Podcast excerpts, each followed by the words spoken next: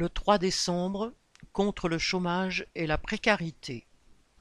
Les règles d'indemnisation du chômage depuis 2019 ont déjà frappé de plein fouet les travailleurs inscrits à Pôle emploi en augmentant le nombre de mois travaillés nécessaires à l'ouverture de leur droit à l'indemnisation.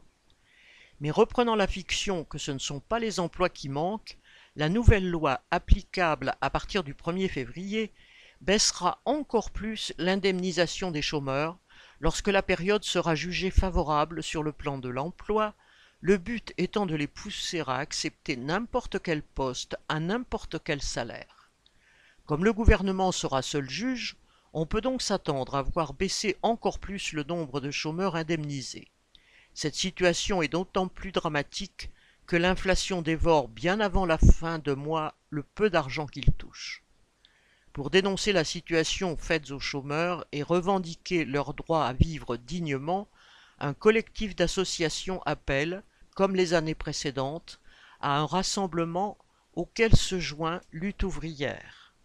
Samedi 3 décembre, à partir de 13h30, Saint-Denis, place du Caquet, en face de Carrefour.